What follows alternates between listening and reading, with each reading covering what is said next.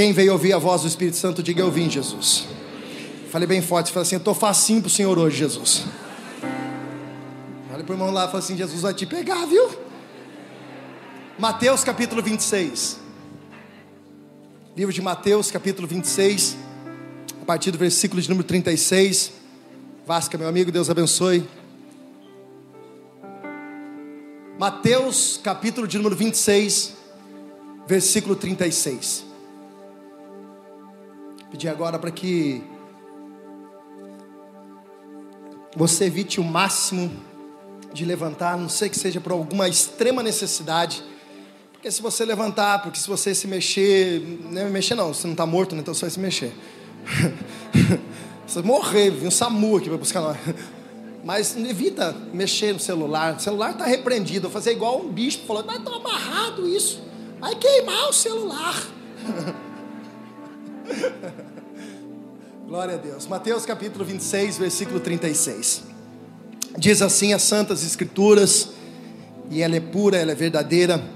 Então Jesus chegou com eles a um lugar chamado Getsemane e disse aos seus discípulos: Assentai-vos aqui, enquanto vou além orar.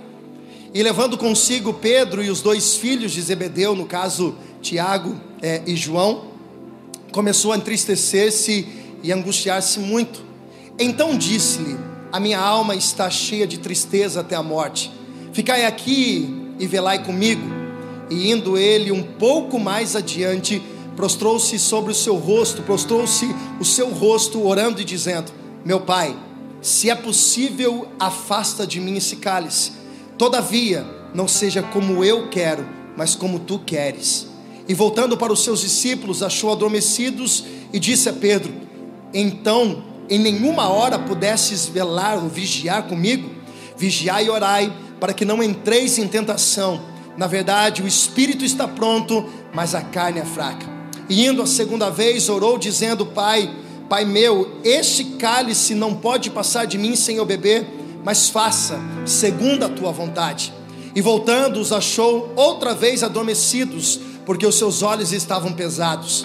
E deixando-os de novo, foi orar pela terceira vez, dizendo as mesmas palavras. Então, então chegou junto aos seus discípulos e disse-lhe: Dormi agora e repousai, eis que é chegada a hora, o filho do homem será entregue nas mãos dos pecadores. Levantai-vos, pois, e, e aportantos, e eis que é chegado a hora daquele que me trai. Estando ele ainda a falar, eis que chegou Judas, um dos doze e com ele uma grande multidão com espadas e varapaus, enviada pelos principais sacerdotes e pelos anciões do povo. E o que traíra tinha lhe dado um sinal, dizendo: O que eu beijar, esse prendei. E logo aproximando-se de Jesus, disse: Eu te saúdo, Rabi. E o beijou. Jesus, porém, lhe disse: Amigo, a que vieste? Então, aproximando-se ele, lançaram-se à mão de Jesus e o prenderam. E eis que um dos que estavam com Jesus, estendendo a mão, puxou da espada e, ferindo o servo do sumo sacerdote, cortou uma das suas orelhas. Então disse-lhe Jesus: Embainha a tua espada, porque todos os que lançarem a mão na espada, a espada morrerão. Ou pensas, tu que não sabe que eu poderia agora orar ao Pai e que Ele me daria mais de que doze legiões de anjos? Como, pois, se cumpram as escrituras que dizem: assim convém que aconteça? Então disse Jesus à multidão: Saístes como para um salteador, com espadas e varapaus para me prender? Todos os dias me assentava junto de vós, ensinando no templo, e não me prendeste. Mas preste atenção nesse versículo. Mas tudo isso aconteceu para que se cumpram as escrituras dos profetas. Então todos os discípulos, deixando, fugiram. Fecha seus olhos, coloca a mão no teu coração e pede para o Espírito de Deus falar contigo nessa manhã, nessa noite. Pai, nós te damos graça por tudo que o Senhor tem feito. A tua bondade tem nos cercado todos os dias da nossa vida e nós estamos aqui, ó Deus, para ouvir a direção do teu Espírito, ouvir a tua voz. Pai, não seja a minha boca, não seja a minha vontade, não seja o meu eu, porque todo ele, ó Pai, eu peço que seja agora neutralizado pelo poder do Espírito Santo, mas que seja, ó Deus, a tua direção, a tua palavra, o teu querer sobre as nossas vidas. Pai, eu repreendo todo espírito maligno que tenta de alguma forma, Deus, impedir dessa palavra chegar ao coração, que toda interferência, que tudo aquilo que possa de alguma forma, Deus, toda frieza espiritual, seja pelo poder da tua palavra repreendida nessa noite. Eu declaro a Deus, na autoridade, debaixo da autoridade do teu nome, que essa palavra, Deus, produzirá nessa noite frutos a qual o Senhor tem preparado para cada um de nós. Pai, nenhum dos teus planos serão frustrados. Passam céus, passam terra, mas a tua palavra permanecerá viva em nossos corações. Assim eu oro, Deus, e desde já te agradeço, em nome de Jesus. Amém e amém. Dá um sorriso para quem está do teu lado, só para quebrar o gelo, e diga para ele assim: essa palavra é para minha vida hoje. Queridos, eu quero falar uma, algumas coisas com vocês em relação a esse texto. Tem muitas coisas que você vai pegar hoje e talvez você não aplique agora, nesse exato momento mas muitas coisas você vai, na decorrer da sua vida, da sua história, você vai lembrando, porque o Espírito de Deus vai te trazer à memória o que te dá esperança, e você vai aplicar exemplos, passagens, coisas que foram faladas, talvez em mensagens lá atrás, e você vai lembrar entender que aquela mensagem, aquela, aquele texto que foi lido, aquela aplicação, ela tinha um sentido, tem um sentido direcionado na tua vida em um determinado tempo. Por que eu estou falando isso? Porque nesse texto nem tudo talvez encaixe para você no dia de hoje, mas guarda como um combustível no teu coração que na hora exata o Espírito de Deus vai usar em favor da sua vida. Queridos, quando nós falamos sobre a história de Jesus, nós falamos sobre perseguição. Jesus, desde muito pequeno, nós sabemos a história, não vou entrar muito nesse contexto, mas nós sabemos a história que desde muito pequeno, a Bíblia diz que desde os dois anos de idade, há uma grande perseguição para tentar matar Jesus. O Evangelho de Cristo é o Evangelho de renúncia, o Evangelho de Cristo é o Evangelho que, para muitos daquela época, não agradava. Como eu disse, com dois anos de idade, o rei Herodes manda matar todas as crianças de dois anos até dois anos, porque estava rodando que um novo rei estava surgindo e ele, com medo de perder o trono, dá essa ordem aos soldados. Então, nós vemos que desde o início da, da, do nascimento de Jesus, com poucos anos, Jesus já sofre perseguição. Com o passar do tempo, nós olhamos vários momentos a ponto de chamarem Jesus e dizendo que Jesus expulsava demônios em nome de Beuzebu. Jesus está numa festa, ele é expulso de uma festa. No livro de João, capítulo de número 8, vai dizer que Jesus precisa ir para uma outra cidade porque eles queriam apedrejá-lo. O Evangelho nos traz muitos benefícios, o Evangelho nos traz muito poder, muita autoridade, e é isso que nós precisamos entender. Mas para alguns eu preciso dizer isso, e essa palavra ela vem como confronto e também como conforto no coração, porque quando nós assumimos o papel de entregar a nossa vida para Cristo, a nossa vida já não é mais nós. Quando você entrega a sua vida para Jesus, você está dizendo, como o apóstolo Paulo disse na carta de Gálatas: agora não sou mais eu quem vivo, é Cristo que vive em mim. Quando nós entregamos a nossa vida para Jesus, nós somos mais direcionados pela nossa vontade, pelos nossos impulsos. A partir de agora, é Deus que conduz a nossa vida, é o Espírito Santo de Deus que vai nos direcionando, vai nos orientando. E eu tenho algo para dizer: isso para muitas pessoas, João Gustavo, vai ser uma baita de uma boa novidade. Pessoas vão agradecer porque outrora você estava vivendo uma vida totalmente errada e o Espírito de Deus, não por força, não por violência, não por obrigação, mas na naturalidade do Espírito Santo, você vai vendo uma transformação de dentro para fora. Quando nós entregamos a nossa vida para Jesus, o nosso espírito já está em paz, em graça, mas dentro de nós há uma transformação diária. A nossa alma, a qual nós prestaremos conta diante do Senhor, dia a dia ela vai sendo moldada. É Deus lapidando o nosso caráter caráter, é Deus tirando algumas coisas, é Deus acrescentando outras coisas, é Deus nos moldando. Se lembra daquela passagem a qual diz que Jeremias desce lá no livro de Jeremias, capítulo 18, ele desce para a casa do, do oleiro e lá ele vai ver uma manobra do oleiro fazendo um barro, e o barro ele é moldado segundo a vontade daquele oleiro. Assim somos nós nas mãos do Senhor. Deus ele vai nos moldando, Deus ele vai moldando nós segundo a vontade dele. Tem dia que dói, irmão. Tem dia que aperta. Tem dia que dá vontade de sair correndo. Mas nós sabemos que esse processo ele é necessário. Quando nós entregamos a nossa vida para Cristo, nós começamos a ter muitas pessoas que vão aplaudir a gente. Nós seremos ovacionados por muitas pessoas, porque o nosso comportamento mudou. Outrora, como diz o apóstolo Paulo na carta a Timóteo, aquele que roubava não rouba mais, aquele que mentia não mente mais, aquele que vivia uma vida totalmente torta, automaticamente ele vai se endireitando, porque o Espírito de Deus vai conduzindo a vida dele. Isso é muito bom. Mas também tem um outro lado da moeda, por quê? Porque o outro lado da moeda também haverá pessoas que não vão entender esse processo. Haverá pessoas que não vão compreender a decisão que você toma. E eu não estou dizendo de religião, não estou pregando uma placa de uma igreja, não estou dizendo a qual igreja você deve servir, estou dizendo sobre Jesus Cristo.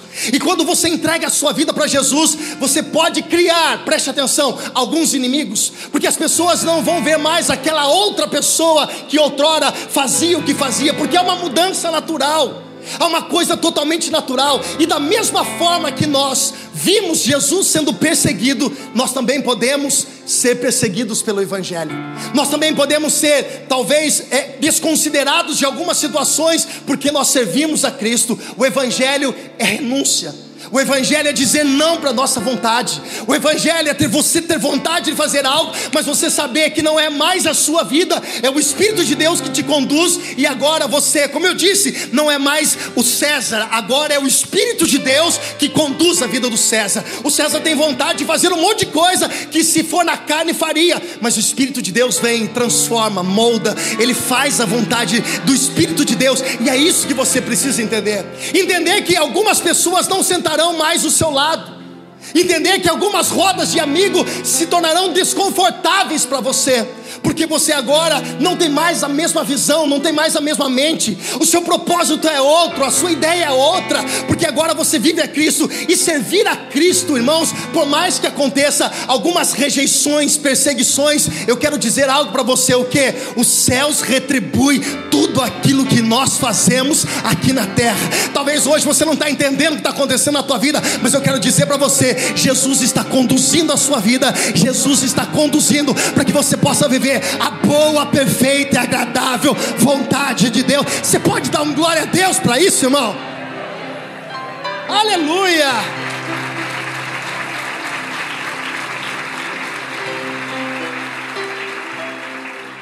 Como eu disse, servir a Cristo é entender o que Jesus disse para os seus discípulos. Robert Jesus disse aos seus discípulos a seguinte frase: Quem quiser vir após mim, negue-se a si mesmo, tome a sua cruz e siga-me. Jesus nunca disse que seria fácil, mas ele disse que era importante nós fazermos isso.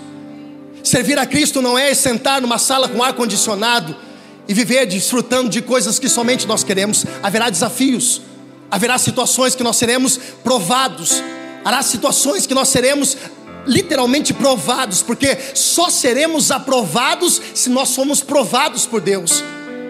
E o ministério de Jesus mostra muito isso. Jesus ele tem alguns momentos que nós vemos na Bíblia curando, ressuscitando mortos. Mas nem tudo isso foi só um mar de, de rosas na vida de Jesus. Ele teve muita perseguição. E quando nós olhamos pelo ápice na, na, daquilo que Jesus fez por nós, a nossa mente se remete lá ao, ao texto, aonde um pouco mais para frente vai mostrar sobre o Getsemane, ou melhor, sobre o Monte do Calvário. Quando nós olhamos aqui alguns dias é Páscoa e nós celebramos a Páscoa, a ressurreição de Cristo, nós olhamos para aquela cruz, aquela cruz no meio, e nós vimos ali a maior prova de amor que alguém poderia dizer para nós. Mas o sacrifício de Jesus não começou lá naquela cruz. O sacrifício de Jesus começa desde quando ele inicia o seu ministério, as perseguições, os momentos difíceis, os momentos de glória, mas também os momentos que ele atravessa passando por algumas dificuldades. E um dos momentos que eu quero falar com vocês hoje é sobre esse texto que nós acabamos de ler. Qual? Getsemane. O Getsemane é o lugar onde Jesus ele soa sangue. A Bíblia diz que é uma pressão tão grande sobre Jesus é tão grande o peso que está sobre a costa de Jesus, que a Bíblia diz que na sua oração, quando ele estava prostrado, orando diante do Senhor, dizendo: Pai, se possível, afasta de mim esse cálice. A Bíblia diz que os poros do, do, do corpo de Jesus, o suor se misturou com sangue. Foi justamente no Getsemane que a Bíblia diz que Jesus foi literalmente traído, o ato da traição aconteceu. Foi ali que Jesus recebeu o beijo de Judas. Foi ali que Jesus disse: Amigo, por que me traíste? Amigo, porque tu viestes aqui e eu falo para vocês, as maiores decepções da nossa vida não é de pessoas que nós não conhecemos. As maiores frustrações da nossa vida não acontecem com amigos que você conheceu ontem, há uma semana. As maiores traições da sua vida, as dores da sua vida, se remetem àquelas pessoas que você confia mais. Jesus estava dizendo: Judas, eu sentei com você, eu comi com você, eu distribuí ceia para você, e você me traiu. Foi ali que aconteceu tudo isso. Foi ali que Jesus foi literalmente preso, seus braços foram prendidos, levaram ele como um criminoso sem crime nenhum. Mas tudo isso nos remete a entender que esse processo, por mais dolorido que ele seja, é necessário nós passarmos. Escute uma coisa, irmãos. A Bíblia diz que os, os, os, servos não são maiores do que os seus senhores. E se Jesus ele permite passar por tudo isso, nos ensinando tudo isso, ele está nos ensinando que nessa terra haverá dias de glória, mas também haverão dias de lutas. Só que nos dias de lutas nós não devemos nos mostrar frouxo, como diz a palavra de Deus. No dia da tua angústia, no dia da tua tristeza, não se mostre frouxo. Por quê? Porque dentro de nós não há um espírito de covardia, dentro de nós há um espírito de ousadia, um espírito de autoridade, um espírito de amor, um espírito de alegria. O Espírito de Deus está dizendo para pessoas aqui hoje: a prensa pode ser difícil, mas quem vai te sustentar? E no final, a glória de Deus se manifestará sobre a tua vida, em nome de Jesus. Aleluia. Há uma pergunta a se fazer nesse texto: se Jesus precisava morrer na cruz, porque Jesus precisou passar pelo Getsemane. Eu não sei se você já fez alguma pergunta desse tipo, eu já fiz porque eu sou de verdade ser humano puro, total. Se, se, se, tá, se eu estou passando por uma prova, para que vem outra em seguida? Ou talvez você fez uma oração dizendo assim: por que eu preciso passar por isso? Porque tais coisas acontecem com fulano. Porque algumas coisas acontecem. Deus não é bom, Deus não é pai. Porque algumas coisas Deus permite nessa terra. Escute, irmãos, há uma prerrogativa sobre o nome de Jesus. A introdução é um pouco extensa, daqui a pouco nós vamos fazer a aplicação, é muito mais rápido, mas eu preciso falar tudo isso para vocês. Há uma prerrogativa, Jesus precisa, escute, precisa passar pelo Getsemane. E eu te explico por quê. Jesus não precisa provar nada para ninguém. Olha para cá. Jesus não precisa provar nada para ninguém. Mas Jesus leva consigo uma prerrogativa, o nome dele, Jesus Cristo, o Messias, o Hamashia, quer dizer, ungido de Deus. Diga comigo, ungido de Deus. Preste atenção. O livro de Isaías, capítulo 61, vem uma palavra profética sobre aquele que há de vir. E o Senhor me ungiu, e ali se diz para libertar os cativos, para pregar boas novas, para fazer daqueles que eram fracos se tornarem fortes. A Bíblia está dizendo, se remetendo àquele texto de Isaías 61, ao nosso Criador, Jesus Cristo. Aquele homem tinha uma unção e essa unção precisava ser comprovada no mundo espiritual. Escute, há um recado que aquele trecho, essa passagem, a Bíblia, o momento do Getsemane, ele nos ensina, não é para provar para o homem, é no mundo espiritual.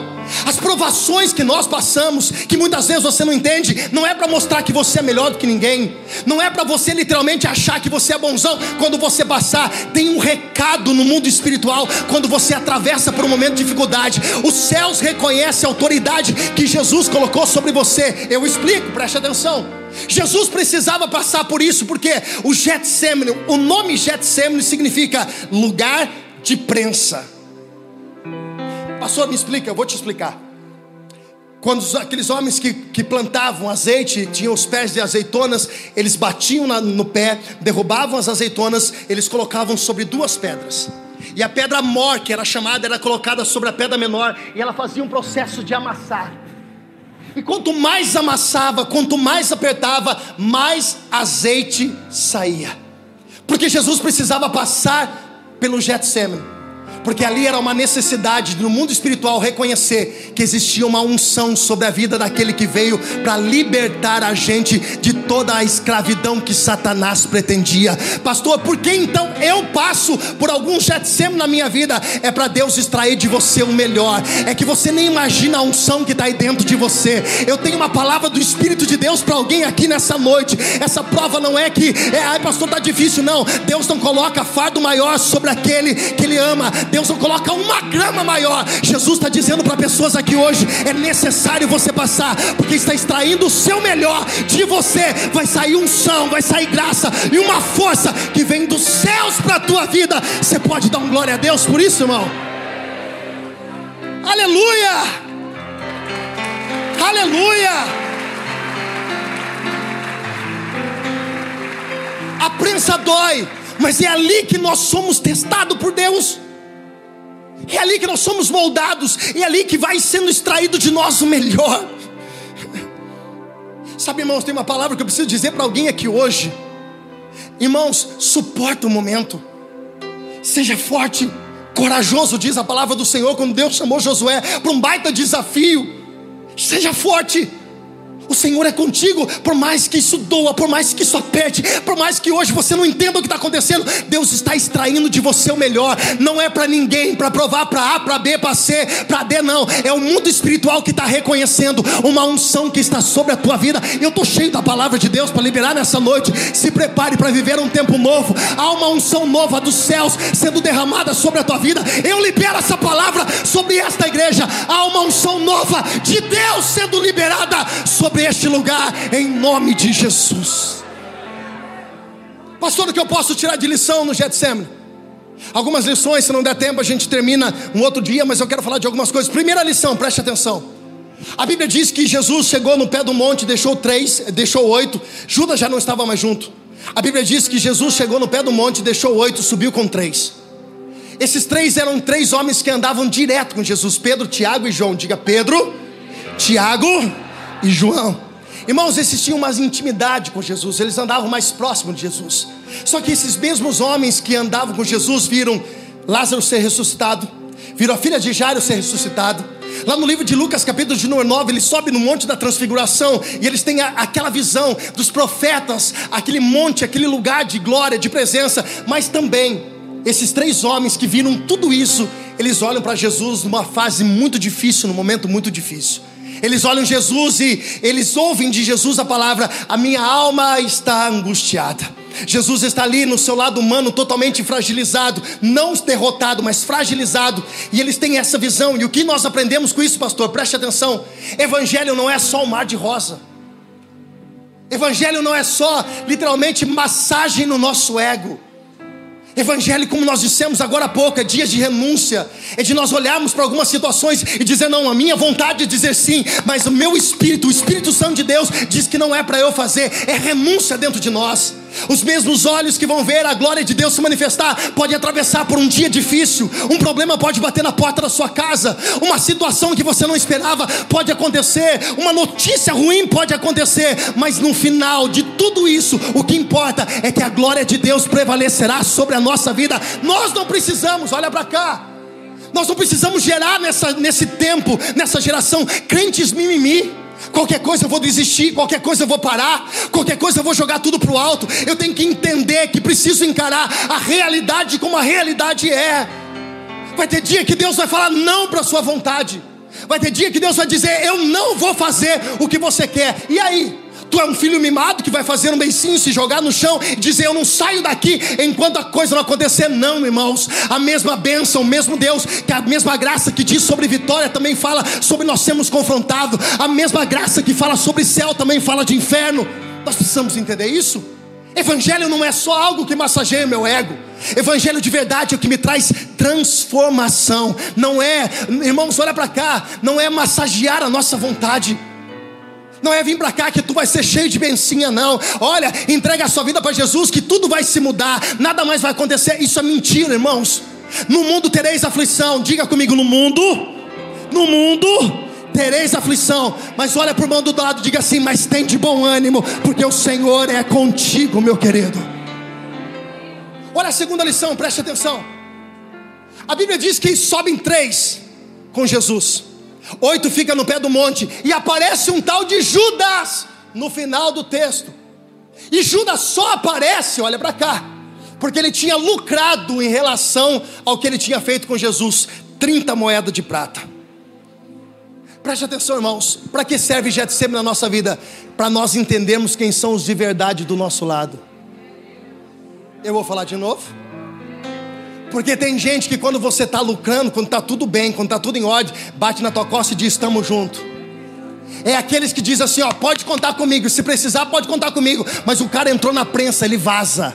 O cara entrou na prensa, você sabe. E aí, deixa eu dizer uma coisa para você, porque eu tenho uma palavra profética para liberar sobre a vida de muitas pessoas aqui. Não se assuste se Deus começar a arrancar umas pessoas de volta da tua vida. Não se assuste se Deus começar a tirar pessoas de perto de você.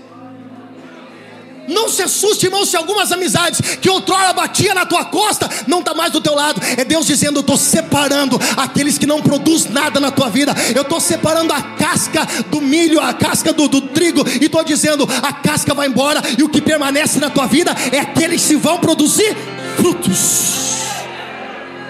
Olha para cá, Jesus tem 11 agora, oito fica no pé do monte, três sobe. Jesus diz para aqueles que ficam no pé do monte: assentai-vos aqui. Para os outros seis, ele diz: vamos lá em cima, a gente precisa orar. Aí quando Jesus chega lá em cima, ele olha para aqueles três e diz: A minha alma está angustiada. Você notou o nível de amizade? Alguns não deixaram de ser, ser, amigos dele, aqueles oito não deixaram, mas aqueles oito não podiam ouvir de Jesus que Jesus estava com a sua alma angustiada. Pedro, Tiago e João são as pessoas que ouvem o que nenhum dos outros ouviu. Você está entendendo o que Jesus está falando? Seleciona pessoas, não fica falando da tua vida para todo mundo, não. Não fica rasgando a tua vida, mostrando, irmãos, deixa eu dizer algo para você. Não mostre as suas feridas para quem não tem remédio para curar. Eu vou dizer de novo: não mostre as suas feridas para quem não tem remédio para curar. Só que, irmãos, a gente vê uma outra história aqui. Porque quando Tiago, João e Pedro eles ouvem isso, a Bíblia diz que Jesus deixou eles aqui e foi para um tiro de uma pedra, aproximadamente 30 metros de distância. E a Bíblia diz o seguinte: que Jesus dobrou o joelho e começou a orar em secreto com o Pai. Pastor, me explica, eu explico.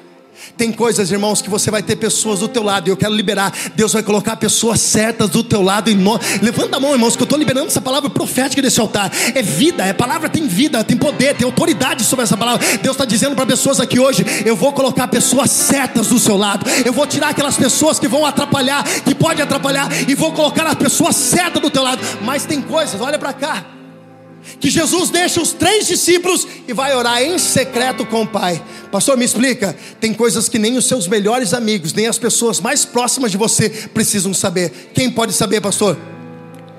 Só aquele que pode resolver o seu problema por completo. Tem coisas que você não vai poder falar nem para aqueles que são seus melhores amigos. Tem coisas que é intimidade entre você e o Espírito Santo de Deus. Olhe para cá. A oração de Jesus é: Senhor, afasta de mim esse cálice.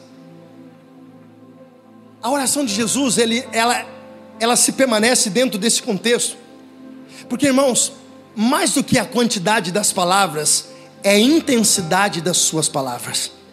Porque não adianta você orar, estar aqui, mas por exemplo, sua cabeça está lá longe.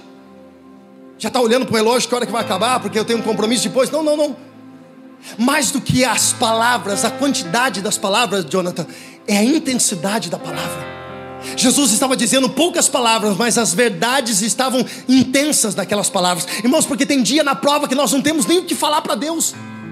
Eu já cheguei diante do Senhor Neva, e parei, disse Jesus: Não sei nem o que falar para o Senhor.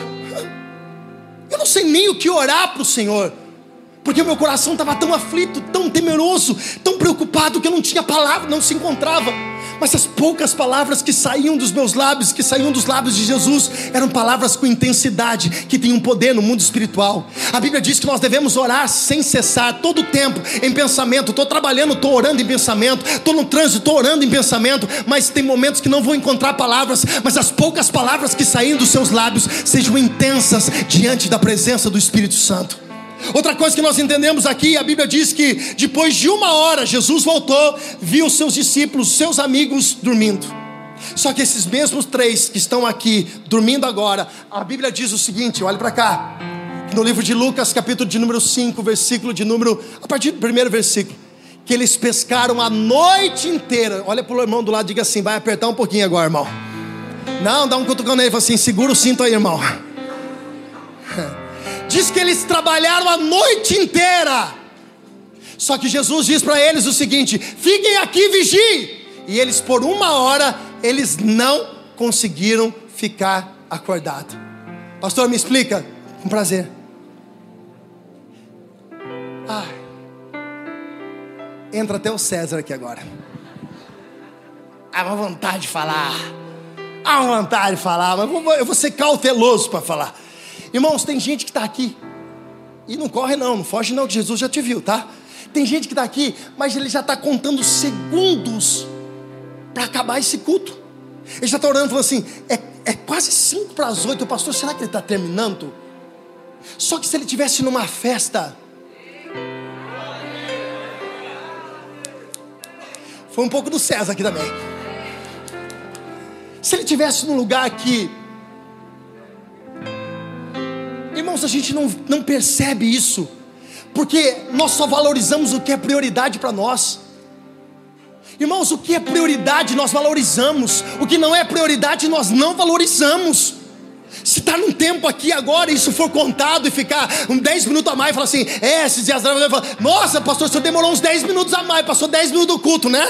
Se tivesse no churrasco, nem lembrava do relógio, miserável.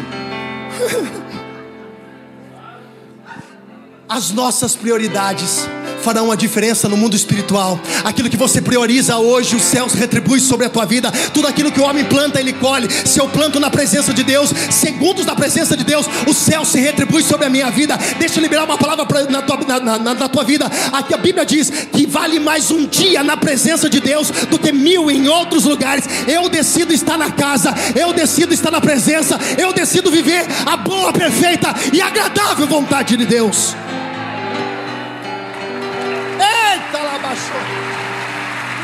Aleluia. Desliga o relógio, irmão. Olha para cá. Eu preciso correr por causa do tempo. Senão os irmãos que passam do horário me cobram depois. A Bíblia vai dizer, não a Bíblia já disse, não é que vai dizer, a Bíblia já disse. Jesus volta pela terceira vez. A Bíblia diz, no, no, já disse no livro de Lucas, capítulo 22, 42 até o 45, que Jesus está debaixo de uma pressão tão grande que ele começa a suar sangue, e os seus amigos estão dormindo. Os seus amigos estão dormindo. Só que a Bíblia vai dizer, o livro de, de, de, Mateus não diz, mas a Bíblia diz no livro de Lucas, capítulo 22, versículo 43, que enquanto seus discípulos estavam dormindo pela terceira vez, quando Jesus volta, a Bíblia diz que um anjo aparece e serve ao Senhor naquele lugar. Deixa eu dizer uma coisa para você, irmãos, guarda isso no teu coração. Quando os recursos da terra, quando pessoas negarem ajuda para você, e vou dizer uma coisa, preste atenção: tem coisas que Deus não deixou pessoas te ajudar. Eu vou falar para alguém aqui hoje: perdoa quem não te ajudou e agradece quem não te ajudou, porque foi Deus que não deixou. Pastor, como assim? Sabe por quê, irmãos? Porque quando nós ficamos refém na dependência de pessoas, nós deixamos de confiar que a provisão dos céus vem do Deus, a provisão do alto vem dele, é para ele a glória dele, e tudo será por ele na nossa vida. Tem muitas pessoas que não te ajudou, irmãos, porque Deus não deixou. Tem muitas pessoas que Deus não permitiu te ajudar. Perdoa aquela pessoa. É, meu pai fez para o meu irmão, não fez para mim. Deus não deixou. Ajudaram o fulano de tal, não me ajudaram. Deus não deixou. Sabe por quê? Porque senão você não estaria nem aqui hoje para entender que Deus vai prover todas as coisas. Quando faltar recurso da terra, os céus está trabalhando a teu favor. Espere e dependa do sobrenatural de Deus. Ele nunca vai falhar com você. Meu Deus do céu, irmãos. Eu sinto uma graça de Deus para falar isso. Porque tem pessoas que se decepcionaram com pessoas, porque não te ajudaram, não fizeram o que você gostaria que eles fizessem. E aí Jesus te traz aqui hoje para dizer para você: eu não deixei essa pessoa te ajudar. Eu não deixei, sabe por quê? Porque eu sou aquele que venho prover sobre a tua vida quando os recursos da terra acabar, os recursos dos céus vão chegar sobre a tua vida. Eu vou dizer de novo, irmão, porque eu estou cheio de unção para dizer isso. Quando o recurso da terra acabar, tem recurso dos céus se movimentando sobre a tua vida em nome de Jesus. Pastor, tem base bíblica para isso um monte, irmãos. Se lembra assim, quando Pedro e João subiram no templo e aquele, aquele rapaz estava lá, um rapaz mendigo pedindo esmola, ele disse: Eu não tenho ouro nem prata, irmãos, se eles tivessem dinheiro, eles dariam. A história daquele rapaz seria a mesma, até hoje não mudaria, mas ele disse: Eu não tenho ouro, eu não tenho prata, mas o que eu tenho eu te dou. Faltou recurso da terra, mas recurso do céu sopra sobre a nossa vida, em nome de Jesus Cristo. Levanta e anda. Levanta a tua mão direita para o céu, que eu quero liberar essa palavra sobre a tua vida. Se prepare, eu não sou leviano para dizer que é para todo mundo, mas se prepare porque tem resposta, tem provisão de Deus chegando sobre a tua vida. Tem coisas dos céus que serão entregues para tua casa, para tua família. Tem coisas que vêm da parte de Deus para tua casa, para tua família. Se prepare, aquele não foi fundamental para que acontecesse a manifestação da glória, do peso da glória de Deus sobre a tua vida. Aleluia. Jesus volta. E os discípulos estão dormindo. Irmãos, Deus não quebra princípios. Como assim, pastor? Deus não quebra princípios. Eu já disse isso numa outra mensagem, me convém dizer novamente, para que isso reforce para alguns e que seja novidade para outros. O livro de Mateus, capítulo 16, versículo 19. O livro de Mateus, capítulo 18, versículo 18 e 19, vai dizer o seguinte: Jesus dizendo: o que é ligado na terra é ligado nos céus. O que é ligado na terra é ligado nos céus. Se aqueles discípulos estão orando com Jesus, olhe para cá. Se aqueles discípulos estão em concordância com Jesus, acordados, e eles estão dizendo a mesma coisa na oração de Jesus, ligando a oração de Jesus, quando Jesus disse: Pai, se possível, afaste de mim esse cálice. Imagine aqueles discípulos em concordância, dizendo: Pai, afasta dele. Pai, afasta dele. Se possível, afasta dele. Eu entendo dessa forma. Você não é obrigado a concordar. Mas eu acredito que aquele sono foi um sono involuntário. Porque a Bíblia diz que os olhos deles estavam pesados. O livro de Lucas vai dizer que eles estavam entristecidos, caiu-se um sono sobre ele, e é aqui que eu digo de novo para você: Deus não deixou eles estarem orando, como eu disse agora, tem muitas coisas que Deus não deixou pessoas te ajudar. Pastor, virar a costa para mim, não.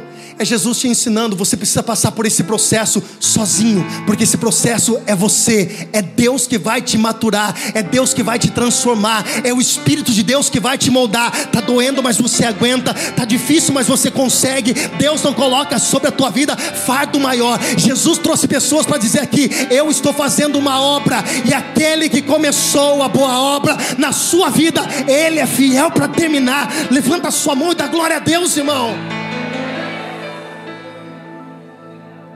Sabe que, irmãos? Nós confiamos demais, nós depositamos demais confiança nas pessoas. Deus coloca pessoas do nosso lado, claro que coloca. Quando Deus quer nos abençoar, Ele nos dá as coisas, mas quando Deus quer nos promover, Ele coloca pessoas no nosso caminho. Mas a minha fé não está em pessoas, a minha fé não está no homem, a minha fé está no Senhor. Porque pessoas vão decepcionar você, como eu posso decepcionar muitas pessoas. Esses dias eu passei, irmão, cheio de coisa na cabeça, um monte de negócio para resolver. Aí eu passei, irmão, despercebido e não cumprimentei uma pessoa. Aí eu olhava assim, é, o pastor já ficou mala já. não, irmãos. Sabe, irmãos, tem processo que nós precisamos passar e precisamos passar sozinho. Tem processos que Deus vai nos levar a entender que parece que nós estamos numa solidão, sozinhos. Mas é o Senhor trabalhando no nosso coração Há momentos que nós não entendemos o porquê nós passamos. Irmãos, eu me recordo, me traz a memória agora. O início do meu ministério, irmãos, não foi fácil. Quem olha toda essa estrutura, quem olha toda essa igreja, quem vê tudo que Deus está fazendo na nossa vida, e, e misericórdia, pela glória somente dele, não tem nada nosso. Mas quem olha para a nossa história, minha da cara, sabe que nós amassamos muita coisa, irmão, para chegar aqui. Irmãos, eu comecei a pregar, já contei essa história, conto de novo, para quem já sabe, quem não ouviu vai ouvir pela primeira vez. Eu comecei a pregar num culto de sábado de manhã, João Gustavo, nove, é, seis horas da manhã, eu pregava no jejum da vitória, para uma pessoa, irmão José, o irmão da bicicletinha, que chegava, irmãos, ele chegava com a bicicletinha, ele estacionava a bicicletinha dele no hall da igreja, era ali na 13 de maio, já estava na 13 de maio, quando a igreja era na 13 de maio. Aí chegava seis horas da manhã, irmão. Só dava eu e ele. E ele chegava, ele me cumprimentava, conversava. Quando já dava seis horas, eu ia começar o culto, ele encostava na cadeira e fazia assim: Irmãos, deixa eu falar uma coisa para vocês. Eu vou confessar um pecado. Teve um monte de vezes que eu parei de pregar.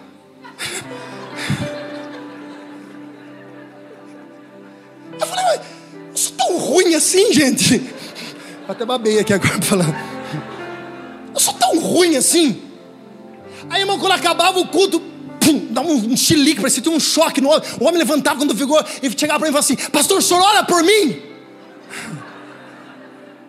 Deus, em nome de Jesus, leva ele. Debaixo da sua bênção, debaixo da sua. Vocês já pensaram mal. Irmãos, tinha vezes que eu falava assim: eu não queria orar por ele. Eu não queria, mas não é a minha vontade. Irmãos, eu fiz culto, irmãos, que tinha gente com balde na cabeça, acredite em vocês. Com balde na cabeça. Pessoas desviando de pingo, de coisa. Irmãos, lá no, no, no, num período, na outra igreja que a gente estava lá, na, na primeira, irmão, tinha uma cascata. E quando chovia, irmãos, os irmãos ficavam olhando e falaram, irmão, não fica olhando isso aqui, é efeito especial. Quem olha tudo isso aqui? Hoje eu disse de manhã, a gente vê painel de LED, vê o Dudu toda vez mexendo o saco para comprar esses negócios aqui, ó. É o Dudu. É esse gordinho aqui da frente aqui, ó. Mas fica, pastor, não precisa comprar os negócios. É um gatinho para pedir, mas é um leão quando você vai falar alguma coisa para ele. Descontei tudo, Eduardo. Estamos empatados agora. Só que ninguém vê o processo da gente, irmãos. Só quem está passando pelo processo sabe quando dói. Você pode, irmãos, ninguém sente o que o outro está sentindo. Ninguém consegue sentir o que você está sentindo. E esse processo, irmão, muitas vezes nós não entendemos, mas ele é necessário. Na hora, muitas vezes nós não entendemos porque nós passamos, uma notícia ruim chega, uma situação, uma tragédia acontece, mas a Bíblia diz que em todas as coisas há um propósito dos céus. Romano 8, 28 vai dizer: todas as coisas cooperam para o bem daqueles que amam a Deus. Eu tenho uma palavra de Deus para alguém, suporta esse processo, porque no final tem propósito de Deus se cumprindo sobre a tua vida. Você pode dar um glória a Deus por isso, irmão. Aleluia, se coloque de pé. Aplauda Jesus e se coloque de pé. Preste atenção. Eu preciso dizer algo para vocês. O livro de Mateus não diz isso, mas o livro de João vai dizer algo muito interessante. O livro de João vai dar uma narrativa a qual os outros sinóticos não têm: Mateus, Marcos e Lucas. Quando aquela tumba de homem, aquele, aquela tumba de homem chega diante de Jesus, só para vocês entenderem, irmãos, rapidinho. Não era meia dúzia de homens que chegou para prender Jesus. Tinham aproximadamente 600 homens. Olha para cá, 600 homens. Eles chegam para prender Jesus e quando eles estão chegando, Jesus pergunta para eles, no livro de João vai dizer isso, 18, versículo 4, a partir do versículo 4 vai dizer isso. Ele diz o seguinte: A quem vocês procuram? A Bíblia diz que eles respondem a Jesus. Ele diz: Sou eu. E a Bíblia, quando ele diz sou eu, aqueles homens, a Bíblia diz que Jesus se antecipou, preste atenção, Jesus se antecipou e disse: Sou eu, e todos eles caíram de joelho, porque a Bíblia diz, e isso se cumpre sobre as nossas vidas, que um dia todo joelho se dobrará diante da presença do nosso Rei. Vai ter ateu, vai ter o capeta, vai ter Satanás, vai estar todos se dobrarão diante da presença do nosso Deus, por quê? Porque Ele é o nosso grande eu sou, olhe para cá. Mas tem algo muito interessante aqui, eu quero que você preste atenção nesse detalhe. Quando a Bíblia diz que Judas chega com todo o plano arquitetado, a Bíblia diz que Judas ele chega com os soldados, Jesus se antecipa a eles. Ah, Jesus. A Bíblia diz que Jesus tomou a frente, tomou a dianteira. Pastor, me explica? Eu explico para você.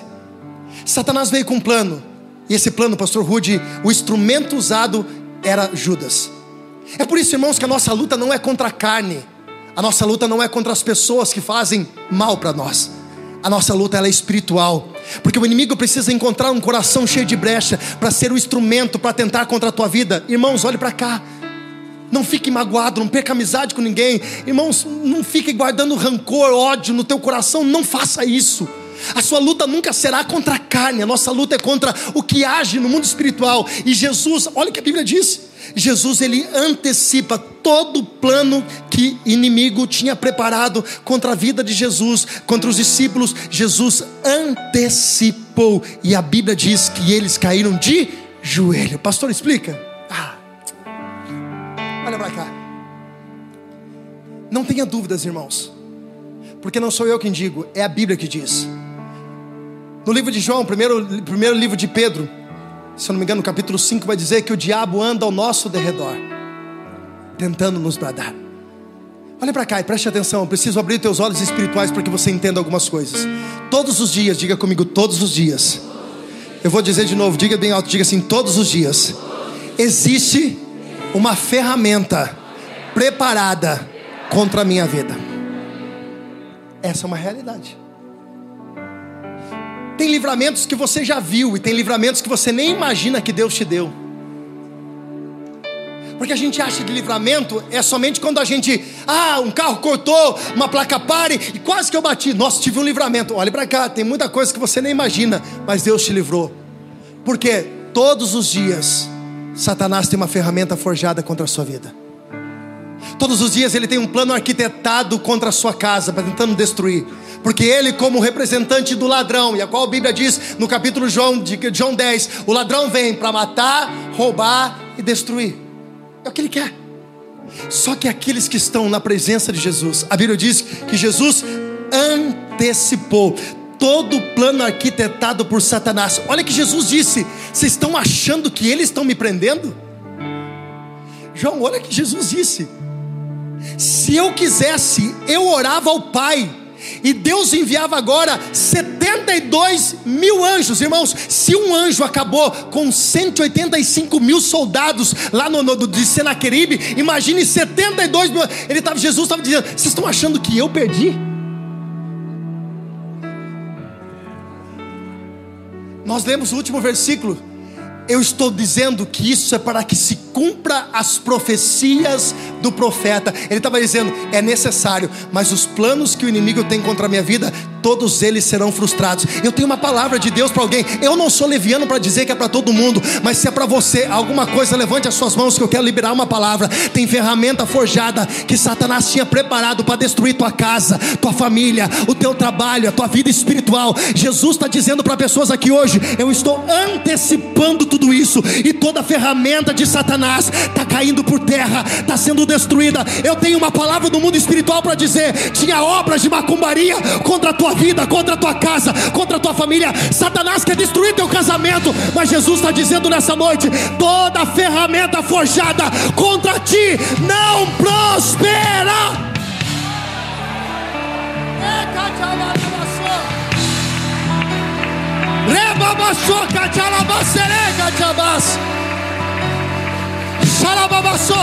Levante as suas mãos, se você puder, adore ao Senhor neste momento. Há um ambiente profético sendo preparado neste lugar. Ferramentas preparadas contra a tua vida estão caindo por terra nessa noite. Situações que Satanás estava preparando para destruir a tua vida já caiu por terra. Levante a sua voz, levante a sua voz e adore ao Senhor. Se você é batizado no Espírito Santo, ore em línguas nessa noite.